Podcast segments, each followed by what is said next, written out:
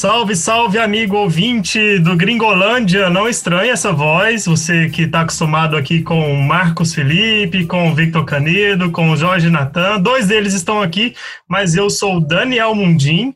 É, se você é um ouvinte assíduo aqui do Gringolândia, talvez me conheça também por alguns episódios, mas eu que vou conduzir esse episódio do Gringolândia em mais uma rodada de Champions.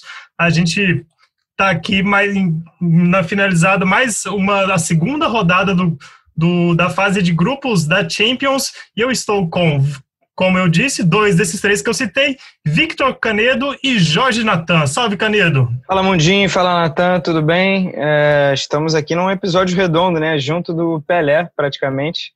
Pouquinho depois. É isso, é importante lembrar. Número é 80, e aí o Pelé acabou de fazer 80 anos. Mas não tem nada a ver com o assunto do dia. É, fechamos a segunda rodada. Tá no pico. Estou gostando que essa Champions, as semanas, as rodadas estão acontecendo em semanas seguidas, né? Vai vir a terceira rodada daqui a pouco. E tivemos alguns resultados surpreendentes aí, né? Alguns Como resultados surpreendentes. Um 5 a 0 um 5 a 0 que a gente logo, logo vai falar, mas é, eu assisti a bons jogos. Gostei também de alguns jogos que eu assisti. Legal, Canedo. E você, Natan? Salve, Natan, como é que tá? Salve, Jorge. Você também gostou de alguns jogos? É, surpreendeu também? Como, como é que você viu essa rodada de uma maneira geral? Fala, Mundinho. Cara, com certeza. Sempre Liga dos Campeões a gente tem os resultados meio inesperados. Já, já tivemos ontem, ontem no caso terça, hoje quarta também, né? Que a gente está gravando logo depois aí dos jogos, né? É, antes de eu começar a falar, só queria dizer, o Mundim, né? O cara é muito humilde, dizer que ninguém conhece Daniel Mundim. Como é que não conhece Daniel Mundim, né? ah, algumas pessoas conhecem, assim, mas também muitas. Não são tantas quanto os 50 mil seguidores do Caneda, vamos dizer. É verdade, mas é sempre um prazer estar aqui com vocês e dessa vez agora com você na condução. Valeu, Natan. Eu sempre é sempre bom lembrar, né? Você que já é nosso ouvinte costumeiro aqui, sabe?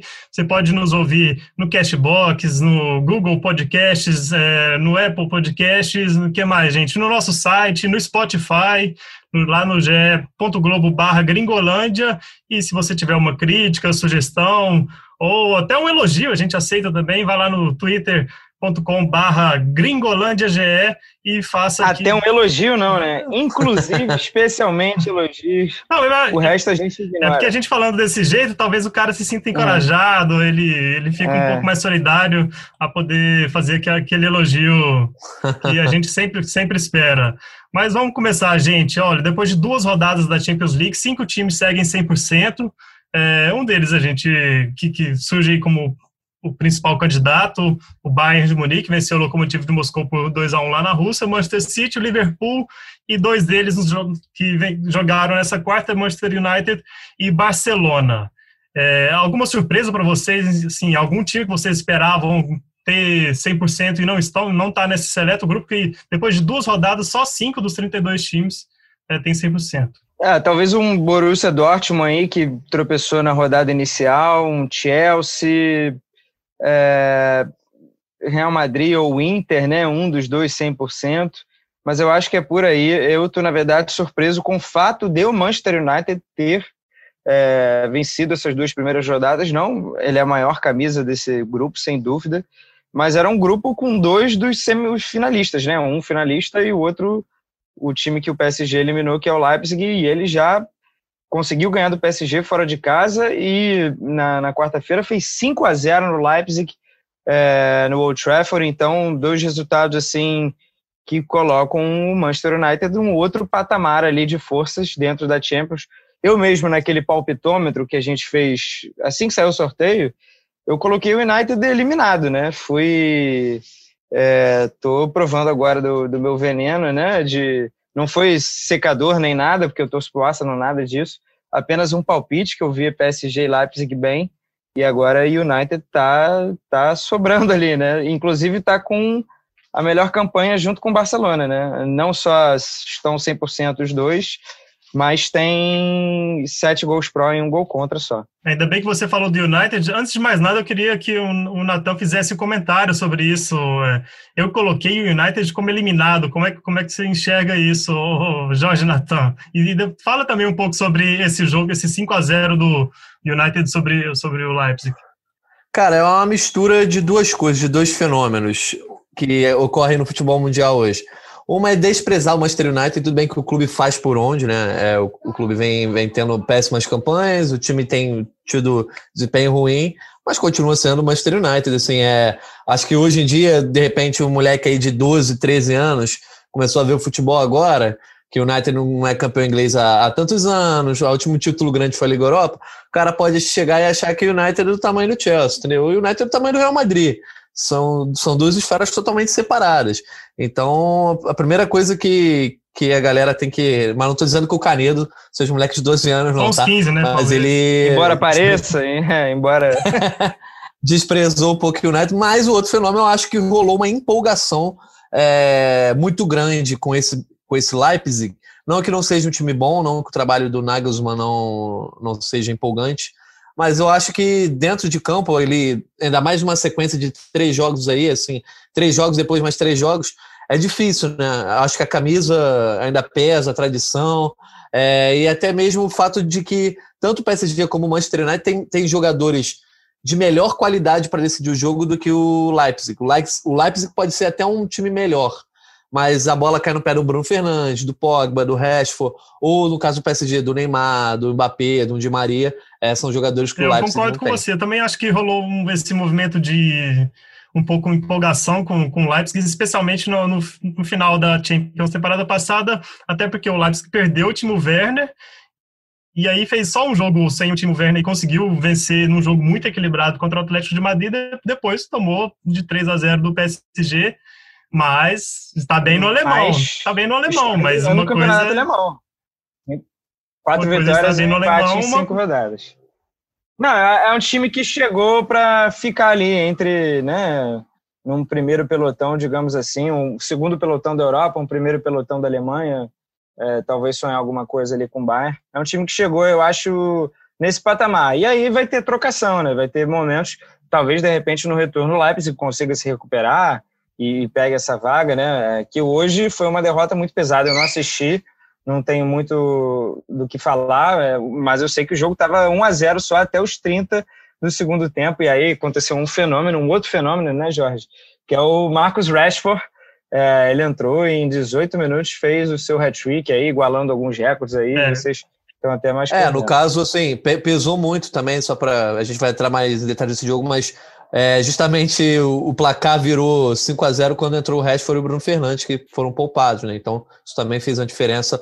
O homem de frente ali era, era o Greenwood auxiliando o Martial. Enfim, depois a gente fala mais sobre falar, esse jogo. Então, Natan, havia uma pressão enorme né, para o Van de Beek ser titular. Ele foi titular.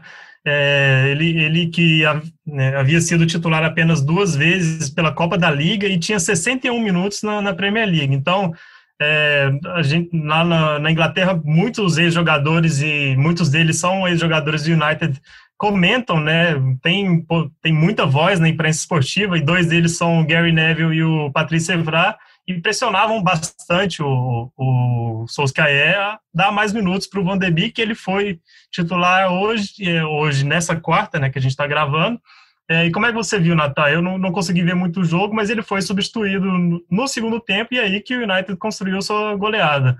É, essa, essa, pressão foi, foi, foi justa mesmo, sim? O Van der Beek conseguiu aproveitar esses minutos? Eu, não, foi, conseguiu aproveitar bastante, assim, é... O Van de Beek até me surpreendeu, eu achei que ele ia jogar um pouco mais de quadro e de repente liberar mais o Pogba, mas acabou sendo ele o homem que jogou mais avançado.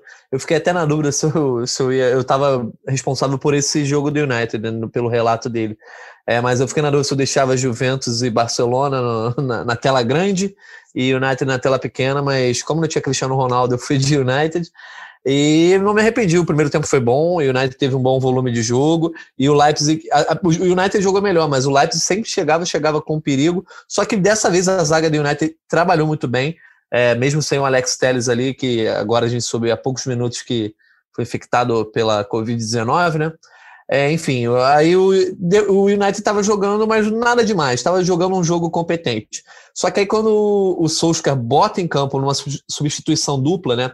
É, o Rashford e o Bruno Fernandes, e o Bruno Fernandes entrou no lugar do Van de Beek, é, o time cresce muito de produção. O Van de Beek era o homem que estava mais conduzindo a bola junto com o Pogba, mas chegava na frente e faltava um certo poder de fogo.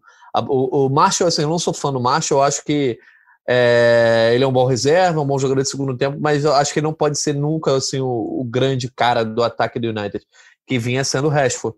E aí, quando o Rashford entra, o Bruno Fernandes com ele, eles transformam ali, óbvio, óbvio também com o Leipzig se jogando mais o ataque, dando mais espaço, e foi fatal, assim. A, o Bruno Fernandes... Cavani também, é, né? O Cavani entrou depois, é, ele foi. Mas chegou a ter um gol anulado, Sim, né? ele entrou no fim do jogo e aí logo depois do resto foi, per, perdeu um golaço, ele foi até meio fominho, assim, não passou para o Marshall. É, o Bruno Fernandes dá, chega na área com o Cavani e o Bruno Fernandes espera o Cavani voltar do impedimento, o Cavani não volta, ele dá o passe, obviamente ele estava impedido, mas bateu bem, bateu bonito, fez um gol bonito, mas não valeu, ficou devendo ainda o primeiro gol para para sua pra, com a camisa do Manchester United, mas assim, atuação muito boa no, atuação boa no primeiro tempo e uma grandíssima atuação, principalmente do Rashford no segundo tempo, assim, muito matador, ele cara a cara com o goleiro impressionante, e quase que o Bandeirinha ferrou a vida do United, né? Porque o segundo gol que o Rashford recebe, foi o segundo gol, foi, né? Que ele recebe um, um lançamento, o Rashford sai do campo de defesa, o Bandeirinha levanta, é, levanta a bandeira, e diz que foi impedimento, mas o juiz não apita, o Rashford conduz a bola, bate na saída do goleiro e faz o gol, e depois que o VAR revisa e vê que o, o Bandeirinha fez cagada. O Bandeirinha ferrou com a vida de outro cara, a gente vai falar mais, mais daqui a pouco.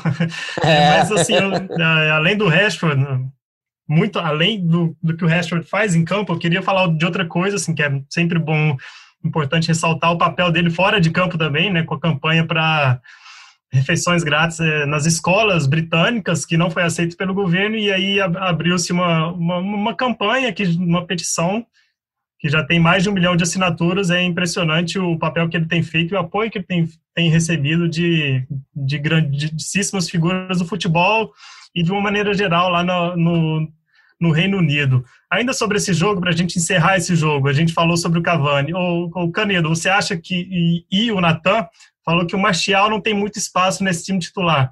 Você acha que a partir de agora já dá para o Cavani ter a sua chance como titular? Foi o segundo jogo dele, o segundo saindo do banco de reservas. É, a tendência é que ele seja assim, mas o Rashford não para de fazer gol. Não dá para os é... dois jogarem juntos? É, não, até acho que dá, né? Vai depender da disposição. Eu acho que o Solskjaer, é, o importante para ele é pelo menos ter essas peças e fazer rodízio, já que está tendo o jogo é, quarta e sábado, né? Terça, terça e sábado toda hora. É, então é importante para ele ter pelo menos essas opções. É, vai chegar algum momento que alguém vai se lesionar. O departamento médico do Manchester United tem sido famoso por isso também. É, mas eu acho que num time ideal o Cavani Só um parênteses, foi a primeira, primeira vez que eu vejo um técnico poupar na Champions, né? Por causa, é, usou demais os caras aí durante né, a semana. É, rodou bem o time, né? Bruno Fernandes e, e Rashford fora, né? Dois titulares assim. É, o Chelsea também poupou, né? O, o jogo do Chelsea era mais fácil, em tese, é. né? É. Exatamente, por conta do adversário. Se fosse o Bruges da é. vida, beleza, mas é era o Leipzig. Mas é isso, é, e, e, todos os clubes vêm sofrendo lesões musculares, né? Tá aí o Fabinho ontem, no, ontem né? Terça no Liverpool, o Neymar quarta no, no PSG e outros exemplos, as lesões musculares têm aumentado, então vai ter que rodar mesmo. É, falando em lesões, vamos para o outro jogo do grupo, porque o PSG venceu o Istambul Basaksehir lá, lá na Turquia por 2 a 0 mas a principal notícia do jogo foi a saída do Neymar, é, ali aos 20 e poucos minutos do primeiro tempo, sentiu a coxa esquerda. Depois do jogo, o Tuchel falou que foi mais por precaução, o Neymar não estava sentindo tantas dores, é mais para evitar uma maior lesão e aí fazer com que o Neymar perca vários jogos, mas é mais é outra dúvida para os jogos da seleção brasileira pelas eliminatórias, mais um para a lista de lesões do PSG, que tem Verratti, tem Paredes, Draxler, Icardi, todos esses, esses jogadores desfalcados. Mas o PSG venceu com o Istambul por 2 a 0 com dois gols do Moise Kim e o que vocês podem dizer a respeito é, desse jogo? É, sem o Neymar, o PSG conseguiu construir uma vitória tranquila, mas é, é, uma vitória que deixa o PSG tranquilo no, no grupo? O que, que vocês Só para pontuar sobre o Neymar, rapidinho, é, a gente está gravando na quarta-feira à noite, né? Então é possível Sim. que já tenha até um diagnóstico no momento que você está ouvindo, é, mas não me parece ter sido nada tranquilo, não. Ele chegou a enfaixar a coxa esquerda, tentou voltar para o jogo, ficou alguns minutos e aí desistiu. É, é claro que ainda falta um pouquinho para os jogos da seleção brasileira, né? É, faltam aí duas semanas, mais ou menos. É, mas, de qualquer maneira, preocupante. E você mesmo listou aí essa sequência aí de vários jogadores, né? Sofrendo lesões musculares. O Neymar é um total desequilibrante, né? Tanto que ele saiu, o PSG, contra o time mais fraco do grupo disparado, teve dificuldade no jogo, né? É, sofreu uma outra finalização ali, o Istambul chegou dando um sustinho, e foi fazer os seus gols ali, na, graças a um escanteio que o Moziquim nem saiu do chão para abrir o placar. E aí depois já estava mais tranquilo, o próprio Moisiquim fez o segundo, é, importante contratação, né? Ter um reserva para o Icardi. Eu acho que todo, todo o elenco, né? Todos clubes de topo da Europa deveria ter um reserva de centroavante, porque é uma posição que você precisa, né? Vai precisar em algum momento, seja durante um jogo ou quando o titular se machucar, Cavani saiu, a gente está falando dele, Cavani está no Manchester United, e aí o Moisiquim resolveu dessa vez, não foi o Mbappé, não foi o Neymar, o Mbappé até deu assistência, mas é importante ali essa vitória para o PSG, que era quase obrigatória, né? Depois de ter perdido em casa o jogo de ida, e é um grupo que a gente acha que é um grupo parelho, meio, meio que entre aspas, grupo da morte. Então, valeram aí os gols do Moisiquim. Moisiquim que fez seus dois gols, só rapidinho, também fez dois gols na goleada sobre o Dijon no último fim de semana, chegou a quatro no PSG em quatro jogos. É a mesma quantidade de gols que ele fez pelo Everton em todo o período dele lá na Inglaterra, em 35 jogos. Também fez quatro gols em 35 jogos. De repente, Moisiquinho surge para ser titular no lugar do Icardi, não sei não, pelo que o Icardi fez no final da última temporada, mas o que, que você estava o seu, siga o seu raciocínio, Jorge Nato. Não, eu ia comentar assim que não foi o Mbappé que decidiu, né? Mas eu acho que só faltou o gol mesmo, assim, para coroar uma boa atuação dele. É, não voou em campo, não fez nada, não fez chover, mas foi o líder técnico na ausência do Neymar, como a gente se acostumou, infelizmente, a ver com nas ausências recentes aí do Neymar. Então, a notícia boa para o PSG é essa, assim, que apesar de, de repente, pelo que, como o Carneiro falou, pelo que pareceu ali, de repente o Neymar não vai estar em campo na próxima semana, né? É, tem um cara do, do garbo do Mbappé para tentar decidir os jogos. Deixa eu pegar meu dicionário aqui, por favor, para eu. Muito bem, Jorge. Obrigado, obrigado. Você traz aí, é. É, o Mbappé que pelo sétimo jogo seguido não fez um gol pela Champions, estava tá, sendo cobrado por isso. Né? Ele não marca desde o ano passado, na fase de grupos do ano passado, na goleada sobre o Galatasaray, não marcou em nenhum dos jogos do mata-mata, né, do PSG na temporada passada, e está pressionado, tá pressionado sim, sim, existe muito movimento nos bastidores, né, na imprensa francesa dizendo que ele não quer renovar o contrato porque planeja sair, se não, talvez na, ao fim dessa temporada, e ficou devendo né, na derrota contra o United. Estava pressionado a ter uma boa atuação, teve uma, uma boa atuação, mas não. O Mundinho, antes só da gente encerrar esse jogo, eu só queria ver com você assim. É, eu, eu tenho achado meio estranho o Danilo Pereira jogar de zagueiro, o Marquinhos de volante. Isso não, não é. dá para entender a cabeça do Tuchel, não? É, ele também foi perguntado sobre isso, assim, eu não, não consegui em vez de improvisar um só, as posições, né? É porque não dá para contar o Marquinhos mais como improvisação, é. né? Ele já atuou bastante como volante Sim. na última temporada. Ele também atuava como volante na, na última temporada, mas assim, é, é o, a gente tem que confiar no técnico que está lá treinando todo dia, né? E enxerga isso. Só que eu, eu realmente acho que o Marquinhos rende mais como zagueiro. É, todas as atuações do Marquinhos na seleção brasileira, por exemplo, ele sempre se destaca como zagueiro. Mas, enquanto der certo, né, não sei. Eu também, também fico com essa pulga atrás da orelha. O Tuchel, que antes do jogo foi questionado, assim, se ele temia o cargo, tá, tá nesse nível lá, né? Mesmo com tendo goleado o Dijon, é muito embate com a diretoria e tá, ainda está tá sendo discutido e até esse assunto do Marquinhos também entrou em pauta. Mas Fechando o grupo H, né, que está com o United com seis pontos, PSG e Leipzig com três, mas o PSG está na frente por causa do saldo de gols, e o Istambul lá na lanterna, o Istambul, que não deve ficar nem com a Liga Europa nesse grupo. Vamos lá para o grupo G. Só, é o só uma, uma cornetada agora de torcedor, que na verdade é um elogio, né? É, quem diria que o Manchester United poderia chegar ao final da terceira rodada aí para pegar o Basak Serri e fechar com nove pontos, enquanto a galera tá sofrendo.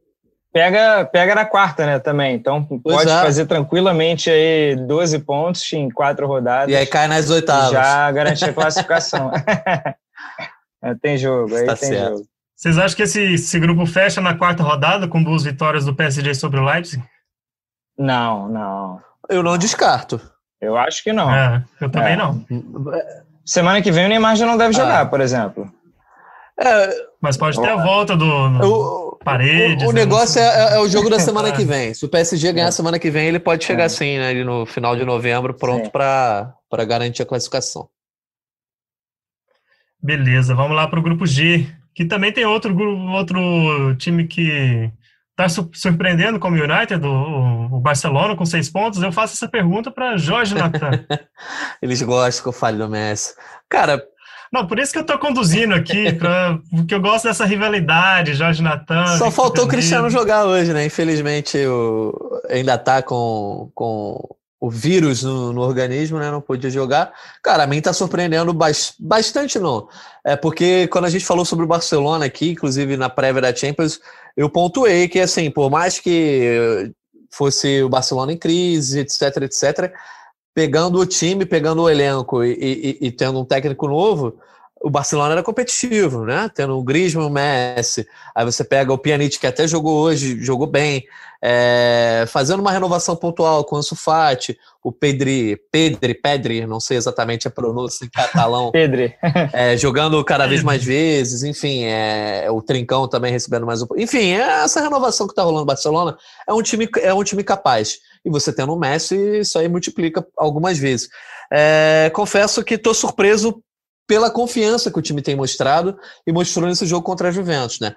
Que vários não eram um teste lá de muita qualidade. O Barça tropeçou contra o, o Getafe, né? No Campeonato Espanhol, que foi o primeiro grande teste que teve na temporada, perdeu para o Real Madrid no clássico, então não esperava um time confiante contra a Juve. Tudo bem que era a Juve sem Cristiano, é, e uma Juve que também é totalmente irregular ainda com o Pirlo, mas fez o que tinha que fazer. Foi lá na casa da Juventus ganhou, jogou bem pelo que eu pude acompanhar. Assim, meu foco estava no United, mas eu, eu dei aquela olhada, depois vi os melhores momentos. Achei que, que jogou bem, foi competente e, e contou com a, entre aspas, sorte, né? De três impedimentos ali. Um não foi tanto, mas outros foram no detalhe, né? Que acabaram definindo o resultado. É, primeira vitória do Barcelona lá na Itália, né? É, primeira vitória de sete jogos.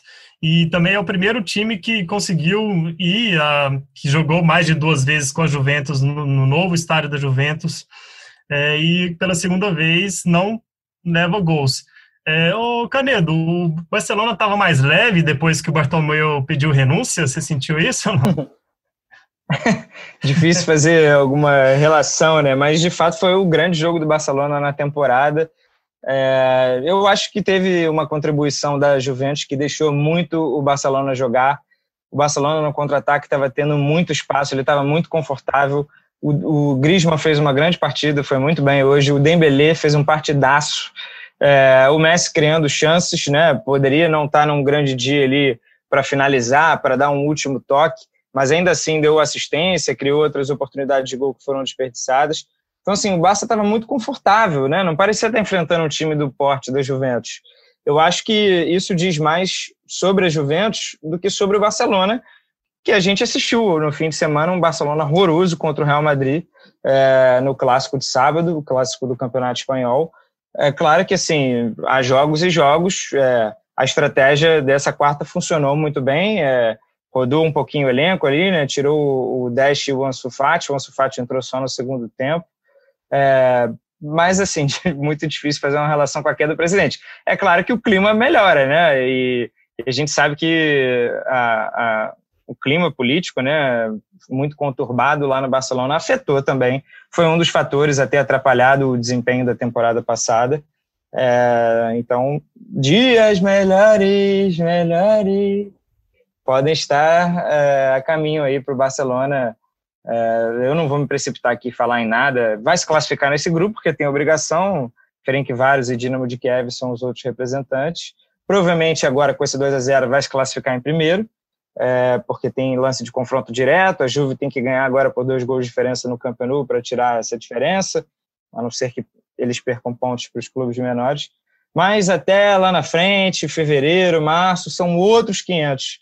É, por enquanto, por hora, o torcedor do Barcelona deve pelo menos é, ficar um pouco mais aliviado e, e, e, projetar alguma coisa interessante. O Busquets também não, não foi titular, ele tinha ido mal demais no clássico, e aí jogou o Pjanic, que jogou muito bem, foi o cara que mais correu em campo, é, uma baita diferença para o Busquets, que já vem andando há muito tempo. É, mas é isso, o Griezmann, boa partida, o Dembélé, boa partida, jogadores que o Barça pode contar, né, que tem no banco, são jogadores foram jogadores caríssimos, dos mais caros da sua história. É, e é importante você saber que, opa, olha só, eu tenho o Ansu Fati indo bem, tenho o Pedro que está aparecendo bem, mas olha só os, os dois jogadores que eu posso contar aqui também para produzirem gols, eu acho que o Barça está nesse caminho. Beleza, Canedo. Eu, eu faço a pergunta agora para o Natan a respeito mais sobre a Juventus e a respeito de dois jogadores especificamente. É, na ausência do Cristiano, o Dybala está devendo, que é, depois eu quero ouvir o Canedo também. E a respeito do Arthur, novamente foi reserva. Assim, mais uma vez, parece que o Pirlo dá preferência. Assim, tem três jogadores que são bem mais utilizados no meio campo, né, do, do, do Pirlo, o Rabiot, o Bentancur e o Kulusevski, Kulusevski cada vez mais se firmando, o Arthur, é, que foi titular só em algumas vezes e ele entra só no final, quando o jogo quase já está resolvido, tem poucas chances para mostrar. E o Piro já disse, o Arthur é o cara do passe curto, né? Não, é, não é muito para resolver, mudar a cara de, de um jogo. É, Natan, o que, que você acha de, desses dois jogadores? O Dybala está devendo e o Arthur, será que ele vai conseguir se encaixar nesse time, pelo menos agora, nesse início de temporada? Cara, acho que o Dybala está devendo vendo uh, a partir do momento que o Morata é, é o grande destaque do time é, sem o Cristiano Ronaldo é porque o Dybala está devendo. Esperava-se que ele fosse esse destaque né? É, falava-se muito que o Cristiano Ronaldo ocultava o futebol no Morata, do Dybala e que o Dybala muitas vezes jogava em função do Cristiano Ronaldo. E o que a gente está vendo não é isso né é, pelo visto ele potencializava a gente tem visto o próprio Chiesa, né, que, que foi trazido, trazido de volta agora, né, é, jogando mais bola. E com relação ao Arthur, cara, posso estar errado, mas me parece muito a situação do reforço que foi trazido antes do técnico chegar e não, não vai muito assim, não está dentro exatamente do que o treinador gostaria. Né? É, posso estar errado, assim, ele, o Pirlo tem uma ideia de jogo em que ele está colocando é o Chiesa e o Kulusevski para jogar mais pelos lados do campo. Tudo bem que a gente está vendo agora o time sem Cristiano Ronaldo, né? É, mas pelo visto o Arthur não vai ser titular desse time, a não ser que role uma lesão. É, eu acho que o, o Rabiot, por exemplo, é um cara que o Pirlo vê como titular absoluto junto com o Betancourt. Com o Betancourt. O Ramsey no banco também, ainda tinha a opção do Ramsey contra o Barça e o Pirlo optou nem por botar o Galês em campo, foi o Arthur também entrando só no fim, a Juve estava desfalcada, além do Ronaldo não tinha o Delite, o Alexander precisou improvisar o Danilo na esquerda e o Danilo foi mal no jogo. É, mas é, é, por aí, sim, né? Estão é, devendo, as peças estão devendo. O Dybala teve os problemas físicos, né? Ele ainda é um craque, né? A gente reconhece, foi um dos melhores jogadores da temporada passada, mas está é, devendo um pouquinho, como o time como um todo. A Juve tem três empates no campeonato italiano em jogos muito acessíveis, né? É, então a Juve está derrapando bastante e é o momento de outros aproveitarem, porque daqui a pouco a zebrinha vira um é. leão, não é? E o, assim, a gente, quando a gente falou até, a gente analisou a Juventus em algum dos podcasts aí na, na reta final, na virada da temporada, e acho que foi no podcast de janela. E a gente previa que a Juventus precisava de reforços para o meio de campo e que de repente o McKennie é, e o Arthur iam ganhar a vaga mole, iam chegar para ser, serem titulares, né? Aí o Pirlo começa com uma ideia de manter o Rabiot e o Bentancur ali, né? E surpreende com o Chiesa nem tanto, né? O Chiesa eu já imaginava que ele fosse ter algumas oportunidades, mas o Kulusevski volta e, e, e, de empréstimo, né? E quando ele é colocado em campo, ele ganha a vaga de titular. Ele não é apenas um garoto ali sendo experimentado, ele ganha a vaga. Então o Pirlo também está tentando aí fazer uma renovação com os jovens e não com as contratações. Acho que é uma filosofia. É, curiosamente, o Canedo falava sobre os empates, né? Foi a primeira derrota da, da Juve na temporada, né? Tinha três empates e três vitórias, é, mas realmente com atuações bem inconsistentes. É, e agora, no outro lado do, do clássico do, do, do, jogo, o lado vencedor, o Messi fez seu terceiro gol na temporada, o terceiro de pênalti, mas é, Quarto contando o jogo da, isso, o Equador. Né? Contra o Equador é, pela Argentina, Argentina nas eliminatórias. É, mas é um Messi muito participativo. É, vocês enxergam uma mudança de estilo no Messi né, nessa temporada? Assim, isso indica alguma coisa? É. Ele mesmo disse, né, que, que ele, ele seria um cara que chegaria menos para fazer gol e tal. É, eu acho que sim. Acho que talvez pelo físico, talvez por uma escolha dele mesmo. E acho que no Barcelona ele está se colocando mais para trás, de repente, para fazer o Griezmann e o Ansu Fati brilharem, né? O, é, o Griezmann perdeu uns golzinhos hoje, assim, que eu acho que um atacante do porte dele não pode perder, não. Colocou Poderia... uma na trave, né? Logo no início. Uma, é, uma bola na trave no início, mas ele jogou bem, sabe? Ele, ele teve uma boa atuação, criou chances. É, eu acho que não, não, a corneta hoje não cabe, não. Para o resto, cabe totalmente. Mas hoje eu acho que ele foi bem. É, beleza, então.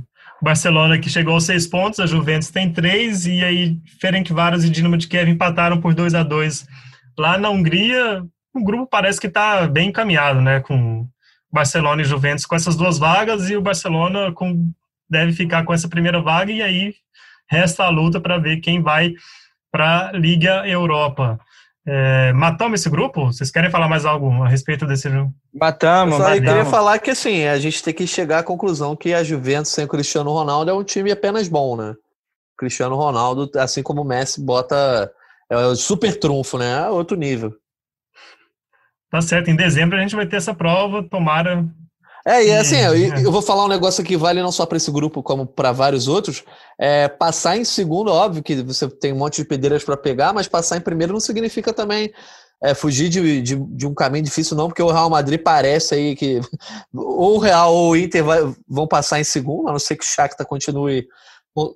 Ou, ou nem passar. passar. E a Atalanta, né? A Atalanta também aí provavelmente. Tem o United e PSG também, né? Um pois é, dois, então. Ou o Leipzig, não, é. né? Então, de repente, assim, é, pelo sorteio, né? Vai depender muito da sorte do sorteio essa questão de ser primeiro e ser segundo. Bayern de Munique e Atlético de Madrid também, enfim. É, tá bem equilibrado. Tem, tem, tem muita gente ainda, muito pedreira para pegar nesse mata-mata. A gente vai agora para o grupo F. Eu sempre lembro para você, você pode sempre compartilhar suas ideias, as suas críticas, sugestões lá no arroba gringolândiage faça sua crítica, elogio, sugestão. Pode acompanhar, ouvir a gente já tweetando ali para dar sua, sua corneta, sempre saudável, por favor. Mas a gente segue aqui agora com o grupo F. Vamos, vamos ser, acho que bem breves, né? O grupo F que tem que teve o empate da Lazio com o Bruges lá é, lá na Bélgica por um a um, a Lazio que estava completamente desfigurada, sem vários jogadores, eram 16 desfalques ao todo, né, muitos deles por coronavírus, né, o Lucas Leiva, o, é, o Immobile, né, o principal desfalque, conseguiu esse empate que me parece ser, ter sido bastante comemorado pelo time italiano, e o Borussia Dortmund venceu o Zenit por 2 a 0 é, Vocês acham que nesse grupo já mostra que com Lazio e Borussia devem ficar com essas vagas? Acho que sim. Não, é, eu tinha postado no Zenit também, né? Um outro palpite que vai indo por água abaixo. Estamos só na segunda rodada, que o Zenit perdeu os dois jogos. É, mas sim, né? O Borussia Dortmund precisava também dessa vitória, dessa resposta depois da, da derrota para Lazio no, no primeiro, no, na primeira rodada. E aí, enfim, fez os gols no segundo tempo ali com o Sancho e o Haaland. É, o Haaland que é um fenômeno, né? A gente volta e meia fala, se o Haaland jogasse num clube ainda mais midiático, acho que a gente estaria super empolgado, mas as estatísticas falam por si só e quem assiste aos jogos, pelo menos aos lances dele, sabe de que se trata de um jogador muito diferenciado. Então, o, o Haaland foi o jogador mais rápido a fazer é, 12 gols em. ele jogos. levou 10 jogos. Eu tô com essa estatística aqui. 12 gols. Isso, aí esses 12 gols aí, eu não sei se essa estatística ainda tá vendo, ah, mas acho que a estatística Ronaldo, exata é levou, levou ele é o jogador que fez mais gols 10, nos primeiros 10 jogos, né, pela Champions. Isso, perfeito. Ronaldo Fenômeno levou 32 jogos para chegar aos 12 gols, Messi 25 jogos e Cristiano Ronaldo 47. Outras realidades, né, naquela época, Cristiano Ronaldo, principalmente Messi, foram introduzidos aos poucos ao, ao Manchester United e ao Barcelona. O Haaland não, já está jogando desde o Salzburg e continua metendo gol e ele tem muita qualidade, então não acho que vai ficar muito tempo no Borussia Dortmund, mas que o clube trate de aproveitar e fique competitivo também com o Sancho, que é um outro jogadoraço, é, é importante. É, enfim, eu acho que o Borussia deve se classificar nesse grupo e a Lazio, como uma força do campeonato italiano, representante ali, é, conquistou pontos importantes também. Patou, Perdeu hoje é, com os desfalques teria sido normal ah, tá. e ela foi lá.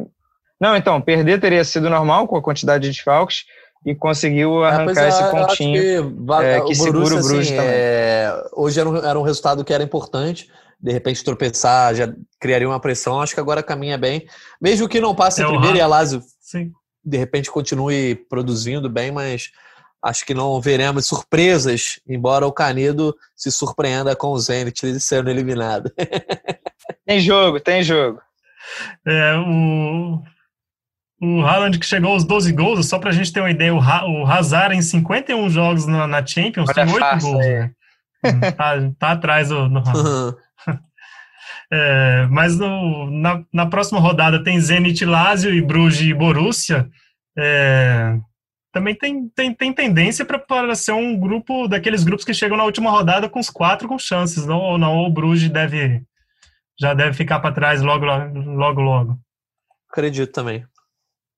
Talvez, talvez. Beleza. Talvez. Matamos o grupo também, né? Vamos para o grupo E. Grupo E, que tem o Chelsea, que pela encerrou uma sequência de três empates seguidos, né? Tava com uma vitória nos últimos seis jogos, foi lá para a Rússia, venceu por 4 a 0 o Krasnodar. É uma vitória tranquila que é, mas que sofreu um pouco, contou com dois frangaços do goleiro do, do Krasnodar para conquistar sua vitória por 4 a 0 é, e o Sevilha venceu o Rennes por 1 a 0 esse grupo também parece estar tá, tá bem encaminhado, né? O que, que, que, vocês acham, primeiramente, sobre o Chelsea, né? O Chelsea está devendo ainda na temporada? Num sentido geral, acho que sim. É, mas ah, a gente tem que pontuar, né? Que foram muitas contratações, são muitas novidades no time. É, o importantíssimo agora, o, o goleiro, né, o Mendy, que o Chelsea vem conseguindo passar jogos sem sofrer gol. Mais um jogo agora de clean sheet, né, que eles chamam, que é a folha em branco. Ninguém foi lá e anotou um gol do adversário. Então o Chelsea com o Eduardo Mendy, muito importante. O Thiago Silva dessa vez não jogou. É, a zaga foi Rudiger e Zumar. E o Ziyech, olha só, o Ziyech fazendo gol, sendo importante. É, dois pênaltis no jogo, né? O Jorginho perdeu um e depois o Timo Werner fez outro. É, Pulisic também deixou o dele. São muitos bons jogadores do meio para frente ali do Chelsea. Quando esse time se entender, né, ficar entrosado, der, Lampard der um jeito coletivamente, vai ficar muito enjoado. Então os rivais têm que torcer, principalmente no campeonato inglês, né, para abrir uma gordurinha, porque as perspectivas são ótimas aí para o Chelsea num médio e longo prazo. É, quando a gente analisou o campeonato inglês, a gente falou, não colocou tanta fé no Chelsea, por exemplo, para brigar pelo título, é, justamente por essa questão, né, de chegada de três grandes jogadores que são titulares absolutos ao mesmo tempo. Então, isso se reflete não só na Premier League, como na Liga dos Campeões também. É, não que vá sofrer aí para se classificar, mas não vejo o Chelsea entre os favoritos para brigar por esse título. Não nessa temporada é um time para futuro. Não sei nem se nas mãos do Lampard, mas as contratações foram muito bem feitas, só que eh, precisa de liga. É, o Canedo citou o Mendy, o Mendy que fez o seu segundo jogo pela Champions, o segundo jogo sem tomar gol, já é mais que o Kepa fez pelo Chelsea na Champions, na carreira. Na carreira, é a é. estatística é, do Hazard e o Haaland. Mais ou menos né? isso. Né? Pelo menos o Chelsea parece que encontrou um goleiro minimamente seguro, né, para a seguir essa temporada. É, o que para que o que para que é é um bom sinal para a gente lembrar que dinheiro investido não significa qualidade obtida, né? Foi o goleiro mais caro aí, foi nisso? Mais, mais caro, caro ainda é, mais caro. Isso. Passou o Alisson, né? Ele pois passou é, o Alisson. E não durou muito tempo. Ainda ali. pode virar, né? Ele claro, ainda é muito claro. jovem, mas é, psicologicamente, tecnicamente, psicologicamente, não tinha mais condição dele jogar. O Kepa tem 26 anos, vai ficar um tempinho no banco agora porque o Mendy está muito eu, bem. Eu acho que, na verdade, esse, essa contratação diz mais sobre o critério do Chelsea, assim, não ter ido no cara errado do que qualquer outra coisa, mas, enfim.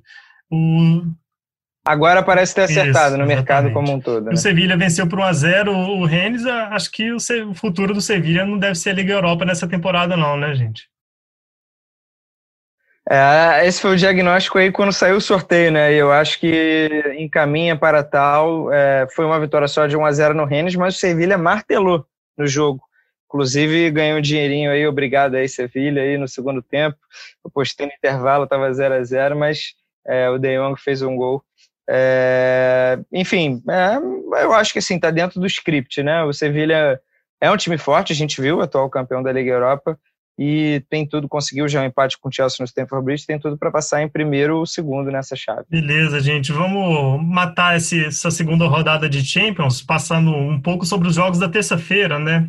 É, vários jogos importantes, temas importantes para poder, para a gente comentar um pouco, é, começando pelo grupo A, que tem o Bayern de Munique arrasador, é, apesar de ter sofrido um pouco né, para vencer o Lokomotiv lá, lá na Rússia, mas o Bayern chegou à sua 13 terceira vitória seguida na Champions, né?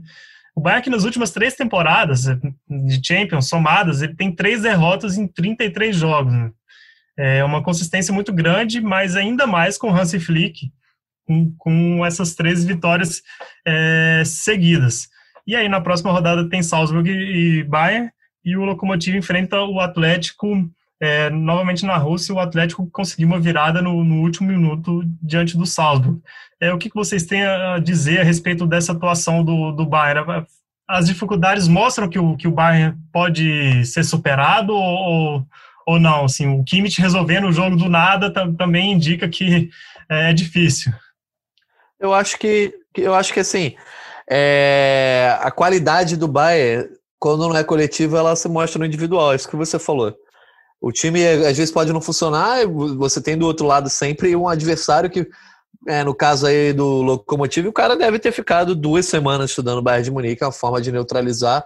Não estou dizendo que é fácil, não estou dizendo que é simples, mas é, o futebol é, é, legal por conta disso, né? Você consegue muitas vezes diminuir essa diferença abissal para algo bem menor. Só que o Bayern tem muita gente que decide, né? Surpreendentemente não foi o Lewandowski, não teve gol do. Lewandowski está em branco até agora, né? O Bayern. Duas rodadas sem fazer gol. É, né? Exatamente. Tá esperando o Cristiano Ronaldo entrar para ele ser artilheiro dessa vez. É, mas eu acho que. Eu acho que o Bayern pode até ser, ser parado. Mas eu acho que não, por um time do tamanho do Locomotive, assim, no sentido nem de tomar pontos, assim. Óbvio que tudo é possível, mas vai me surpreender muito o Bayern tropeçar, perder pontos que não seja para times do nível do Atlético de Madrid para cima, entendeu? E, Canedo, você acha que tem potencial para o Bayern seguir essa sequência de, de vitórias impressionante, né? Ainda tem, ainda tem jogos com, contra o tem um jogo contra o Atlético, né? Mas assim, né? tem tudo para acabar com uma campanha 100% pelo menos na fase de grupos. Né? Vale campeonato alemão também? Mas, campeonato alemão. Uhum. alemão já, já foi, foi, já rodou. É porque, é, né? é, já foi, né? Mas é porque daqui a pouco, né? Dia 7 de novembro, tem o clássico contra o Borussia Dortmund fora de casa. Que ele também ah, vai e ganha. No mínimo 3x0 pro Bayern. É. Tô brincando, Mas, é, não, é, é, enfim, tenso, né? Não, não que signifique muita coisa você terminar o grupo com 18 pontos, 15, enfim, mas o Bayern de Munique, pelo resultado que ele já conquistou contra o Atlético em casa, dificilmente ele vai perder essa primeira colocação e aí vai passar. Eu, eu assisti esse jogo do contra o Locomotive, é, fiquei muito surpreendido com o fato de o Locomotive ter vendido caríssimo. É, era esperado uma goleada e por alguns momentos é, o Locomotive chegou a empatar o jogo e chegou a ameaçar virar, só que aí, é claro, a qualidade Kimmich é um cracaço hoje é um, não sei, tá ali junto com o De Bruyne para melhor meio-campista do mundo, né? Funções diferentes dentro do meio-campo, mas é, junto com o Thiago Alcântara também. É, o que o Kimmich está jogando é um absurdo e o Goretzka virou super-homem, né? Homem de ferro, sei lá o que, que ele é, que ele ficou forte pra caramba. Na comemoração, ele até rasgou a, a blusa na comemoração do gol dele, rasgou ali na altura do bíceps, né? Então ele deve ter feito uma pose ali, forçou os seus músculos. Detalhes importantíssimos, assim, que é, tô, tô, é, acrescento muito na análise, assim, que tá, todo mundo está muito interessado. Não, tudo isso vai dizer que o Bayern de Munique é um time forte, é muito forte. Sim. Então, é muito forte para a sequência da temporada. É, tá sem o Davis, que está lesionado, mas aí o, o Tolisso está entrando no time, no meio, né? O Lucas Hernandes está dando conta na lateral.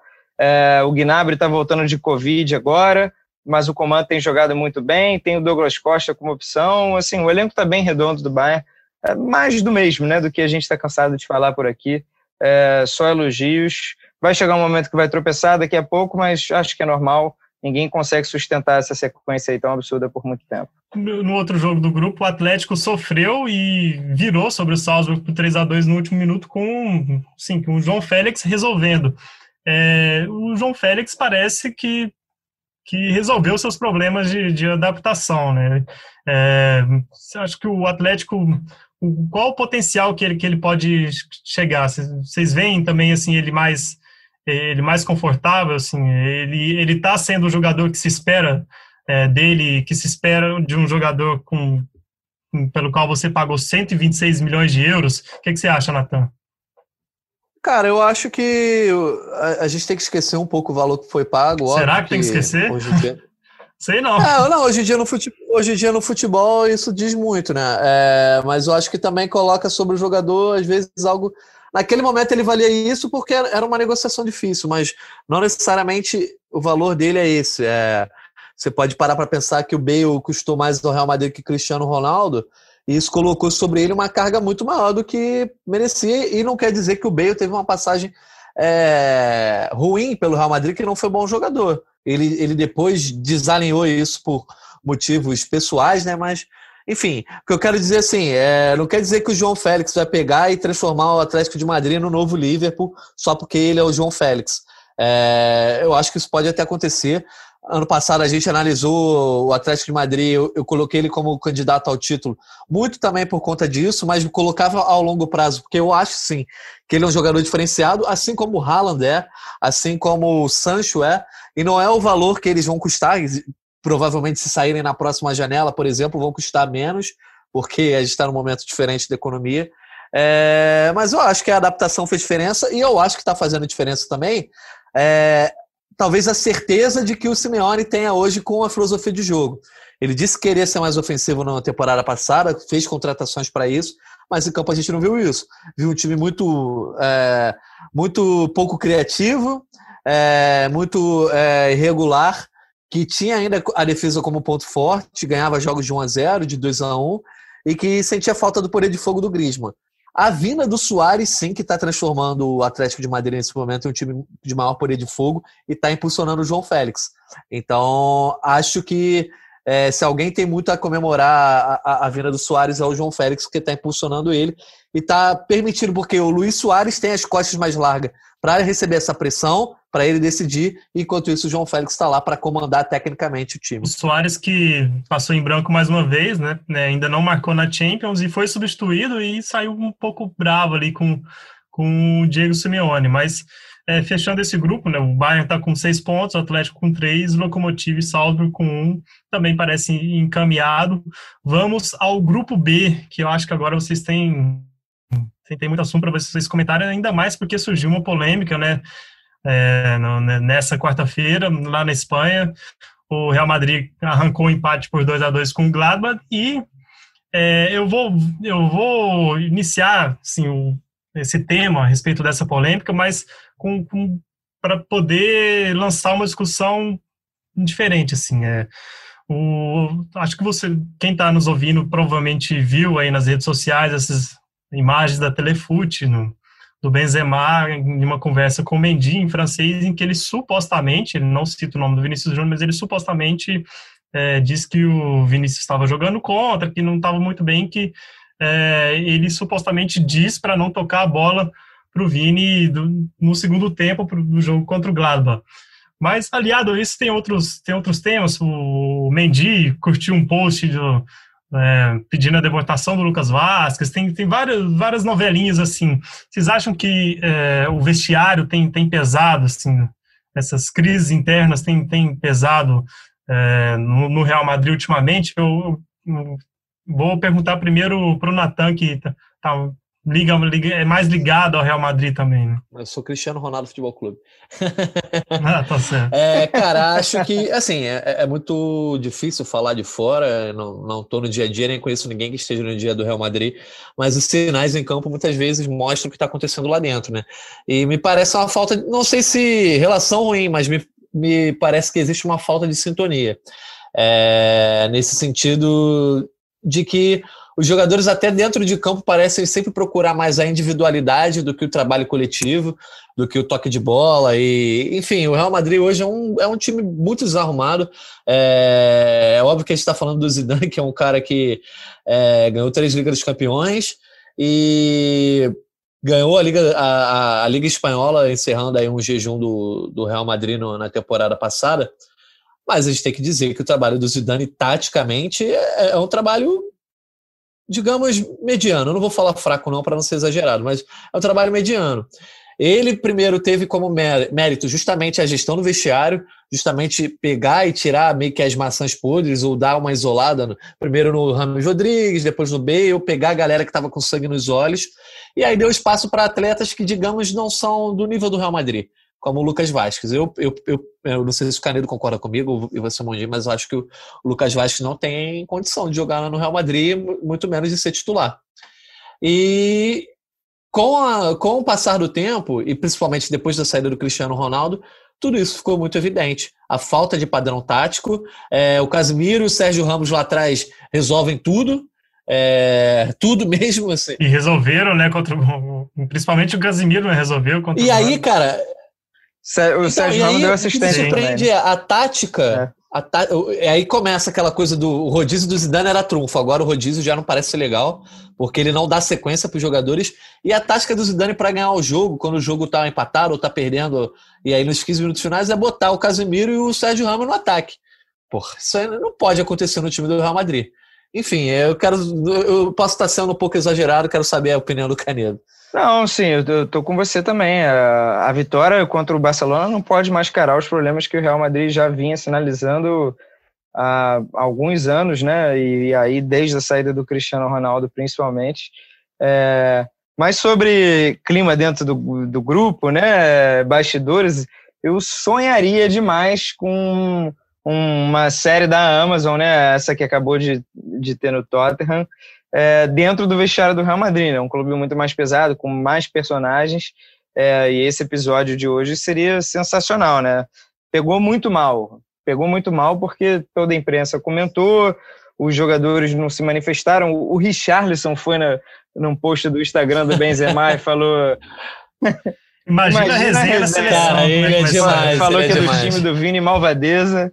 Então, cara, é assim, é, a gente não vai descobrir né, o que aconteceu, mas a gente é, suspeita, no máximo, né, de que o clima não esteja tão legal e o Real Madrid também vem passando por dificuldades, né, não consegue acertar o time, tem os seus é, pilares ali, né, já citados, né, jogadores que não podem sair, é, senão o time cai absurdamente de rendimento e vai tentando encontrar o time, né, com novos testes é, tem elenco, né? Elenco a gente concorda que tem, tem peças importantes, é, mas falta um pouquinho mais para a gente considerar o Real Madrid além da camisa, né?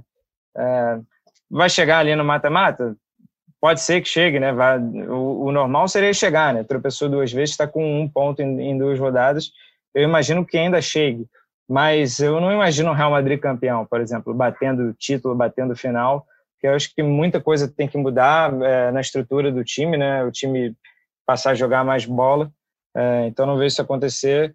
É, e olho aí na matemática, né? É um grupo que a Inter de Milão também é, fez um, um jogo para ganhar do Shakhtar, criou chances, mas ficou no 0 a 0 Já tinha empatado um jogo de ida em casa com o Gladbach, então É, tá uma loucura esse grupo aí. Esse grupo vai ser legal de acompanhar. Semana que vem já tem Shakhtar e Gladbach, os dois primeiros colocados, é, e Madrid e Inter. Teremos dois Real Madrid e Inter seguidos.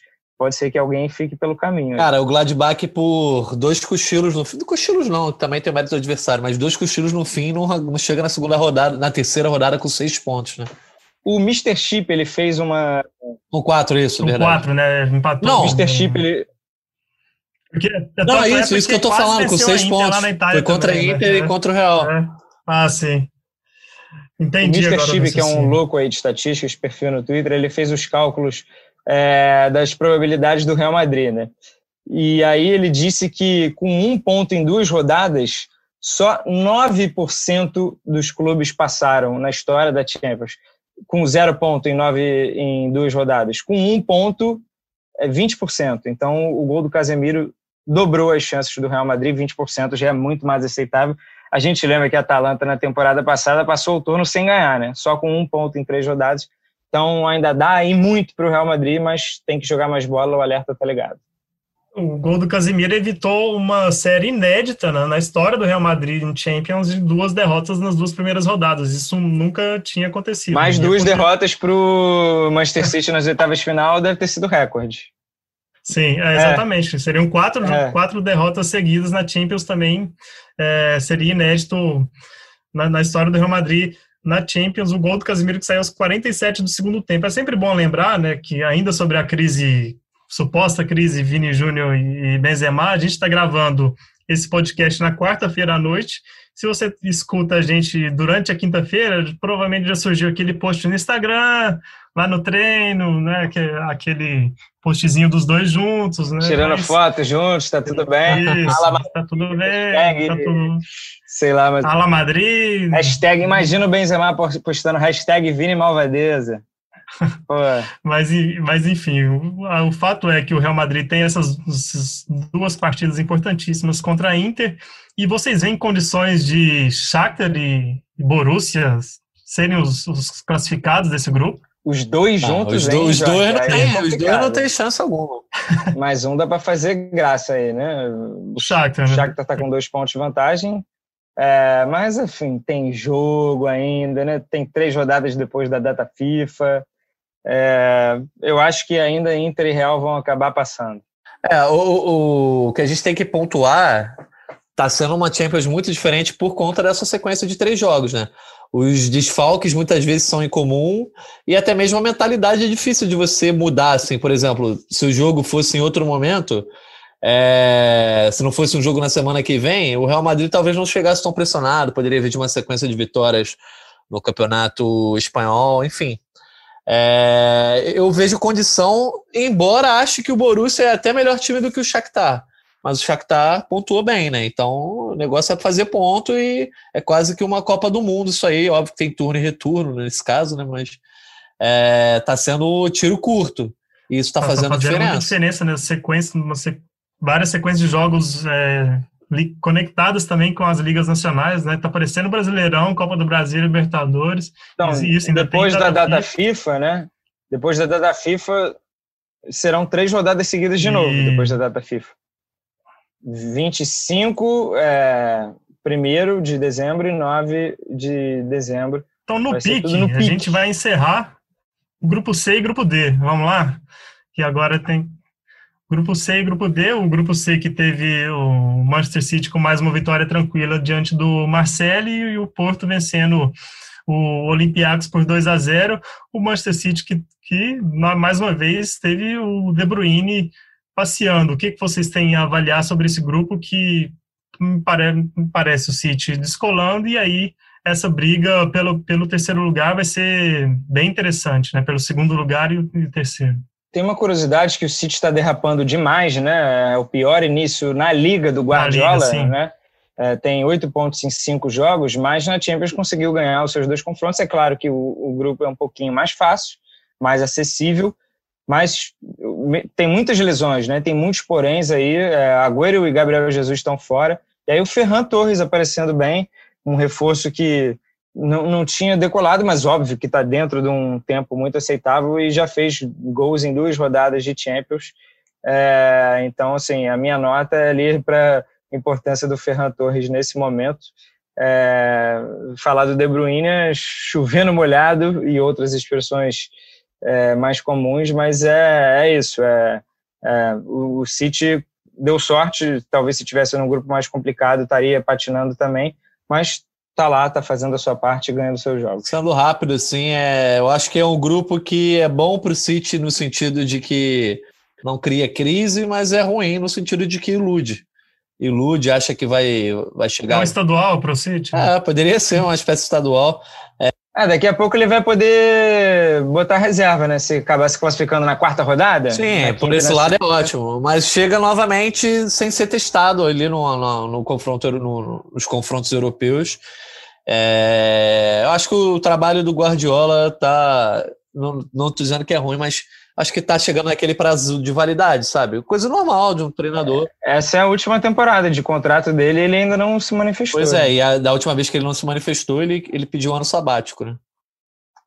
É, chegamos ao momento em que o Natan, no episódio, já cornetou o Zidane e Guardiola e parece ter razão, rapaz. Mas eu não cornetei o Solskjaer, que merecia é. várias, várias cornetas até começo da temporada aí, até na Mas aí seria o Solskjaer, né, Natan? Não é, não é Guardiola, ah. não é o Zidane. Ué, gente, então... mas peraí, o Guardiola, como treinador, ele tá bem acima do Zidane. O Zidane tem as conquistas, assim, Sim que são incontestáveis. É, mas é, é, é, de trabalho, de consistência, tem patamares diferentes, né?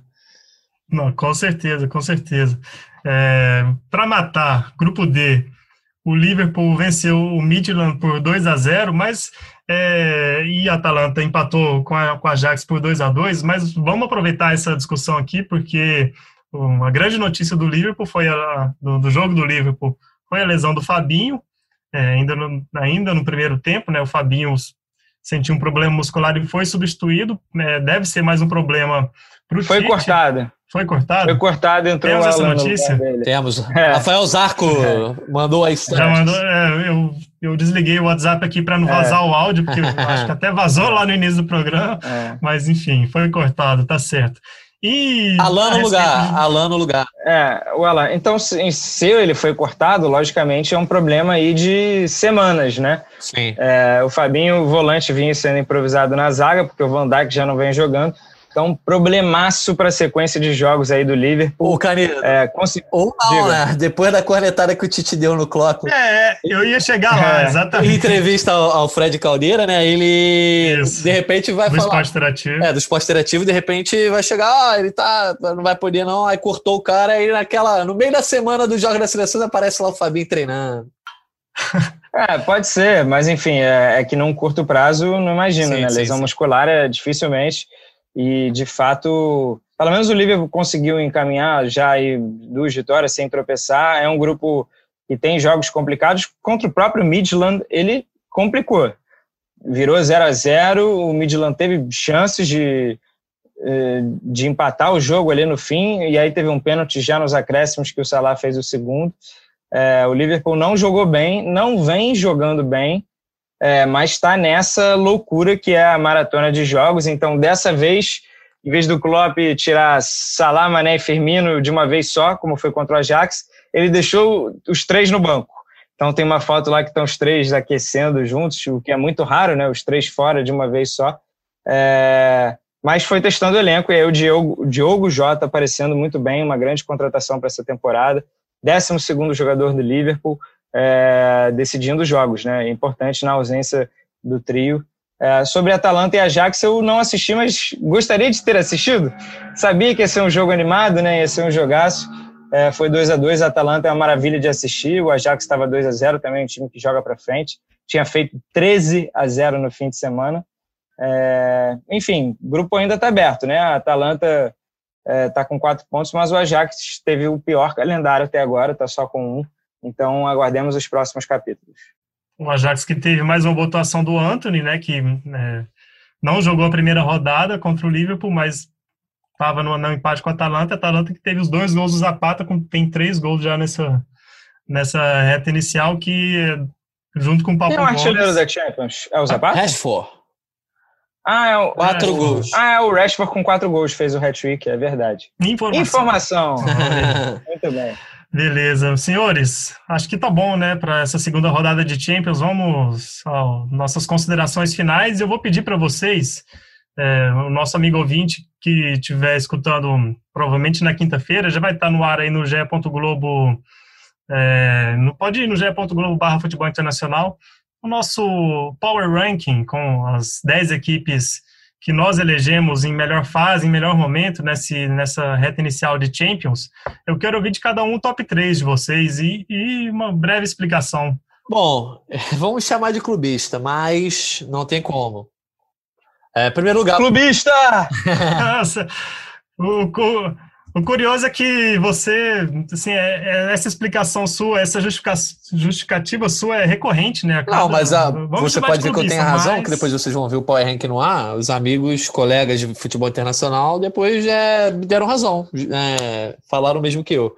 Eu, quando digo que vão me chamar, não quer dizer que eu esteja sendo, apenas que vão me chamar. em primeiro lugar, Bayern de Munique, é, obviamente pelo legado da temporada passada e seis pontos em dois jogos, não foi tão dominante quanto o Lokomotiv, mas merece estar em primeiro. Em segundo lugar, Manchester United, obviamente, porque pegou os dois jogos talvez mais difíceis aí da fase de grupos, ou pelo menos o combo de dois jogos mais difíceis. Só o Shakhtar não, nem, nem, nem o Shakhtar. Ninguém teve jogos, jogos tão difíceis. É... Não, o Shakhtar teve, sim, com certeza. Real Inter. É, mas, é, mas foi até mais difícil. Mas o Manchester United pegou e ganhou do PSG fora e goleou. Não só ganhou, mas goleou o RB Leipzig em casa por 5 a 0 Então, acho que merece estar ali em segundo lugar. E aí ele acaba ultrapassando o Liverpool, que era o segundo da, na outra versão que eu mandei. É, o Liverpool cai para terceiro porque vem sendo competente, mas não está brilhando, obviamente, por, por, tudo que o Canedo já apontou aí. É, problemas físicos e não ter o melhor zagueiro do mundo, por exemplo, já seria o suficiente. Eu, Bayern United também, tô junto, não precisa nem me chamar de clubista, não tem nada a ver, mas o United merece. E em terceiro eu botei o City, é, por estar com duas vitórias também nessas condições, mas isso, é, isso muda cada rodada, né? É, e é só uma análise de Champions, né? Então a gente não considera aqui os campeonatos nacionais. Sim. É o termômetro da Champions, então eu acho que Bayern e United estão muito bem nesse começo. Um outro recado final, que está rolando palpite GE de futebol internacional, e Daniel Mundim, cheguei! Tive uma ótima rodada. É, e, e, estamos empatados na liderança ali. Ah, e o Bené está com a lanterna, né? lanterninha para o Bené. A gente está com 19 e o Bené com 15 pontos. É, a gente tem também participando Bárbara Coelho, Lédio Carmona, Luiz Roberto, Caio Ribeiro e Marcos Felipe. Toda semana a gente dá os nossos palpites ali sobre os principais jogos de futebol internacional. A temporada é extensa, amiga. Só é tudo que eu, que eu tenho a dizer. Isso é para o bem ou para o mal, então vamos, vamos ver lá no final. É isso, amigos. Ó, pra, se vocês quiserem saber também, o meu top 3, vamos chamar de clubista, mas é. Eu boto o Bayern United e o Barcelona em terceiro. Barcelona, que essa, essa vitória ah. contra o Juventus foi, foi bem expressiva, bem importante para o Bayern, para o Barcelona, para dar sequência na temporada. Fechou, amigos? Mandem no Twitter aí, quem foi mais clubista no Power Ranking? Jorge Natan. Vai lá no Gringolândia GE e deixa o seu palpite. Valeu, amigos. Um abraço para vocês, hein? Valeu, galera. Bom fim de semana. Tamo junto aí. Semana que vem tem Champions de novo. Aquele abraço. Valeu, galera. Sempre um prazer. Até a próxima.